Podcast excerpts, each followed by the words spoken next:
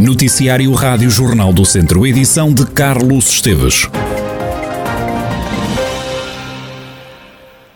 Começo por dar-lhe conta da morte de mais uma pessoa com Covid-19 no centro hospitalar Tondela Viseu. Nas últimas horas registaram-se ainda nove admissões e seis altas de doentes infectados com o novo coronavírus. Estão internados no hospital 55 utentes devido à pandemia. Em enfermaria estão ocupadas 54 camas e nos cuidados intensivos há uma pessoa internada. Mantém-se internado no centro hospitalar Tondela Viseu o bombeiro de Canas de Senhorim, que há dois meses foi baleado quando ocorria um incêndio em Val de Madeiros.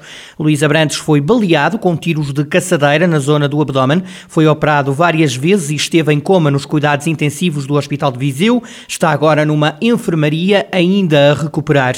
Ao que apuramos, encontra-se bem a fazer fisioterapia, consegue levantar-se e sentar-se, mas ainda não caminha. Os médicos dizem que as perspectivas são animadoras. Luís Abrantes só vai deixar o hospital depois de começar a andar.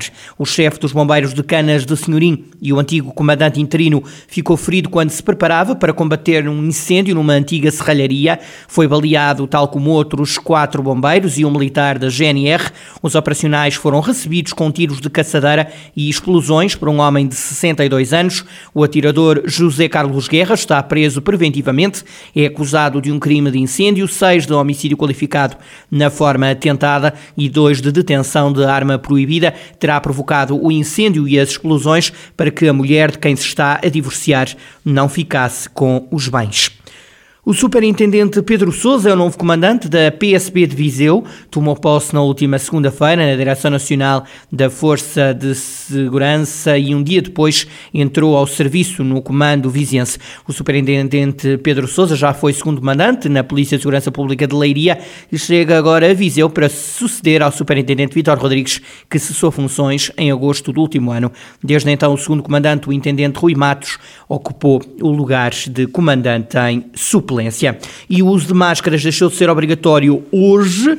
O decreto-lei que altera e simplifica as medidas no âmbito da pandemia de Covid-19 foi publicado na última noite em Diário da República. A máscara continua a ser necessária nos estabelecimentos e serviços de saúde, nas estruturas residenciais ou de acolhimento ou nos serviços de apoio domiciliário para populações vulneráveis ou pessoas idosas, bem como unidades de cuidados continuados. Ainda obrigatória nos transportes coletivos de passageiros, incluindo aviões e nos táxis. Nas escolas hoje já se pode pode andar sem máscara. Manuel Pereira, presidente da Associação Nacional de Dirigentes Escolares e diretor do Agrupamento de Escolas de Sinfãs, diz que esta medida já era muito esperada. Há muito tempo que nós ansiávamos pela queda da obrigatoriedade do uso de máscaras nas escolas. Nós temos consciência de quão prejudicial o uso de máscaras foi para as crianças, nomeadamente os mais jovens. Não que elas fossem obrigadas a usar máscara, mas porque os adultos usavam máscara. E no processo de aprendizagem, no processo de comunicação, eh, a leitura labial é fundamental e, portanto, tudo isso se perdeu nos últimos dois anos. Portanto, a, a novidade de hoje de que as máscaras vão deixar de ser obrigatórias nas escolas é uma ótima, é uma excelente notícia para a educação. Quanto ao facto de começarmos hoje ou na próxima terça-feira, é irrelevante do meu ponto de vista, portanto é uma, é uma passagem tranquila a partir de hoje até à próxima semana, e naturalmente que aos pouquinhos nós vamos deixar de usar máscara nas escolas e, e sim, espero só que a saúde corresponda e que não haja necessidade de voltarmos a elas.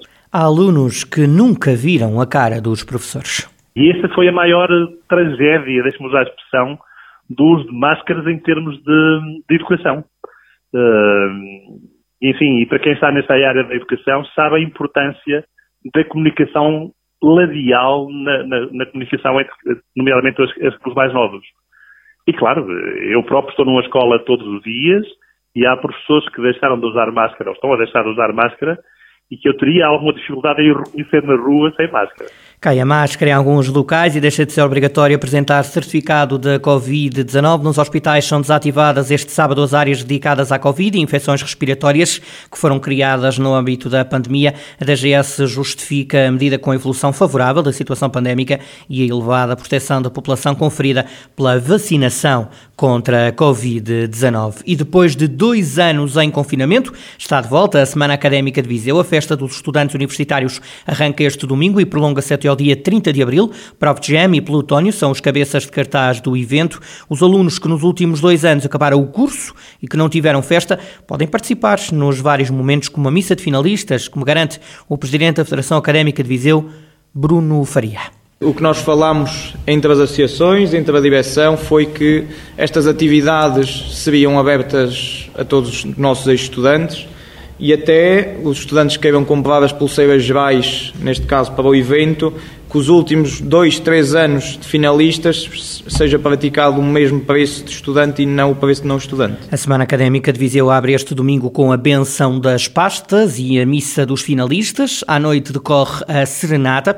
Ainda na noite de abertura vai atuar o cabeça de cartaz Prof Jam. Plutónio encerra os festejos a 30 de abril. A festa decorre como é hábito no pavilhão multiusos. A organização aconselha os alunos a usarem sempre máscara. Os bilhetes para a Semana Académica custam entre 5 e 11 euros.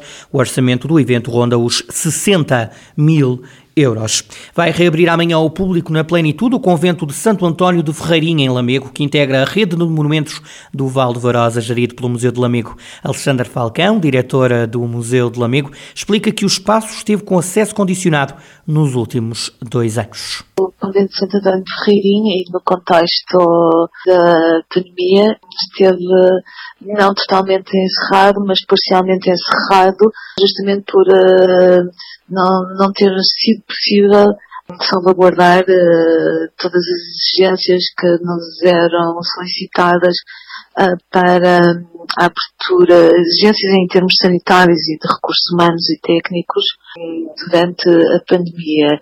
Esteve durante dois anos com acesso condicionado, as pessoas podiam visitar o convento, mas mediante marcação prévia, e a partir do dia 23 o monumento pode ser visitado sem qualquer condicionamento no horário normal, de terça a domingo, das 10 às 13 e das 14 às 18. O convento reabre então este sábado, no Dia Internacional dos Monumentos e Sítios, data escolhida para a inauguração das obras do claustro coincidindo com esta reabertura, é uma oportunidade também de fazer um ato inaugural, não é, da reabilitação que teve lugar no, no claustro e zona envolvente da igreja ao abrigo da operação Norte 2020 Val de Varosa 2.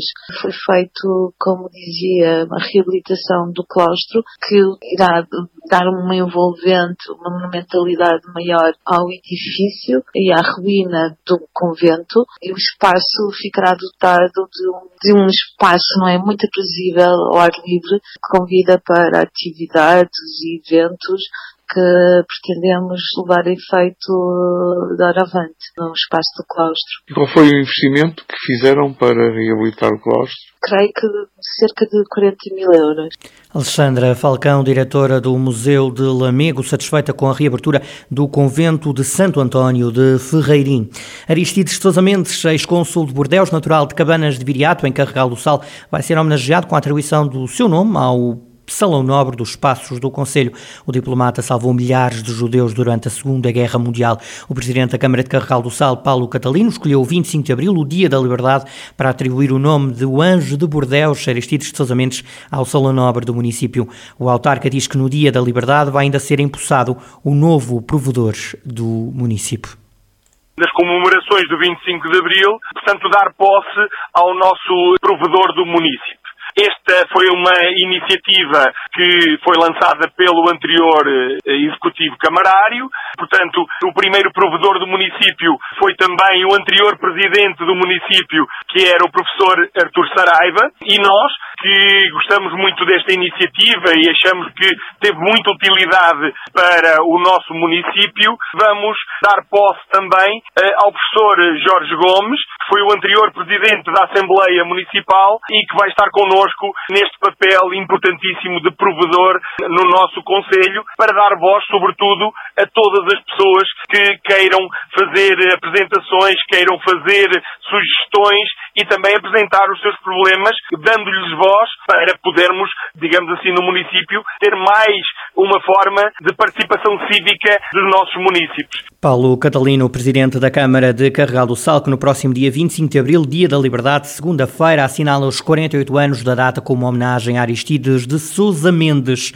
E já com o título de campeão atribuído ao Mortágua, o Rezende recebe o Sátão este fim de semana à procura de conseguir o segundo lugar. Paulo Amor, treinador do Rezende, espera dificuldades em mais um jogo da fase final da Divisão de Honra. Gostei da equipa do Sátão quando nós fomos lá jogar, tivemos uma primeira parte fortíssima, onde nós uh, saímos na frente e nós, pronto, vamos já também um bocado mais debilitado em função das expulsões, mas vamos uh, respeitar o, o, adversário e tentar ultrapassar, sabendo que nós não, não prometemos nada a ninguém, o que prometemos foi lutar em todos os jogos na tentativa de, de alcançar, de alcançar a vitória. O treinador do Rezende lamenta que o clube só tenha um penalti a favor desde o início da época, numa crítica às arbitragens. Paulo Moura entende que o clube tem que ser respeitado. Já que há tempos eu disse, o Rezende, durante estes jogos eh, que nós temos, e, e vamos no, na, no, desde o início do campeonato até esta altura, temos 26 jogos, o Rezende tem um penalti tem o segundo melhor marcador desta série e o Rezende tem um penalti. Nós não pedimos absolutamente nada a ninguém. Que não nos deem nada. Agora, que não inclinem o campo demais e que não nos tirem aquilo que nós somos. Que é um clube honesto, de gente boa, de gente que cumpre, de gente que respeita. E se nós respeitamos, também devemos ser, devemos ser respeitados. Em jeito de balanço, o treinador do Rezende considera que a equipa do norte do distrito fez um excelente campeonato. Aquilo que eu disse no, no início do campeonato foi tentar catapultar o Rezende para lugares consentâneos com o seu historial. E eu quando vejo pessoas a ficarem chateadas pelo Rezende ter perdido, já mostra que há gente que se habituou uh, este ano a ganhar, a ganhar muitas vezes. E quando vejo pessoas a festejar como se fosse campeões por ter ganho o Rezende, portanto, eu também fico satisfeito porque realmente o Rezende este ano fez um campeonato excelente com muitas limitações, mas com uma dignidade e uma alma tremenda Paulo Amor, o treinador do Rezende na divisão a mais uma jornada na divisão de honra da Associação de Futebol de Viseu, neste caso contra o Sátão. E também nesta fase de apuramento campeão, o Sinfãs está nesta altura em quinto lugar. A dois jogos do final do campeonato, o Clube do Norte do Distrito ainda pode chegar aos dois primeiros lugares da divisão de honra. Para já defronta um outro candidato aos lugares cimeiros. O Sinfãs joga em Vildomoinhos. Luciano Cerdeira, o treinador eh, do Sinfãs, espera que vá ser um excelente jogo de futebol. É sempre um jogo extremamente difícil, é um jogo com uma equipa muito experiente, eu acho que é das equipas mais experientes deste campeonato, com jogadores com Campeonato de Portugal, com, com Segunda Liga, alguns deles já com imensa qualidade, mas nós vamos lá para jogar o jogo pelo jogo, para fazer um bom espetáculo, eu acho que o Lusitano também vai querer jogar o jogo pelo jogo e eu acredito que vai ser, que vai ser um excelente jogo de, de, de futebol. O treinador do Sinfãs deu os parabéns ao Mortágua pela conquista do campeonato.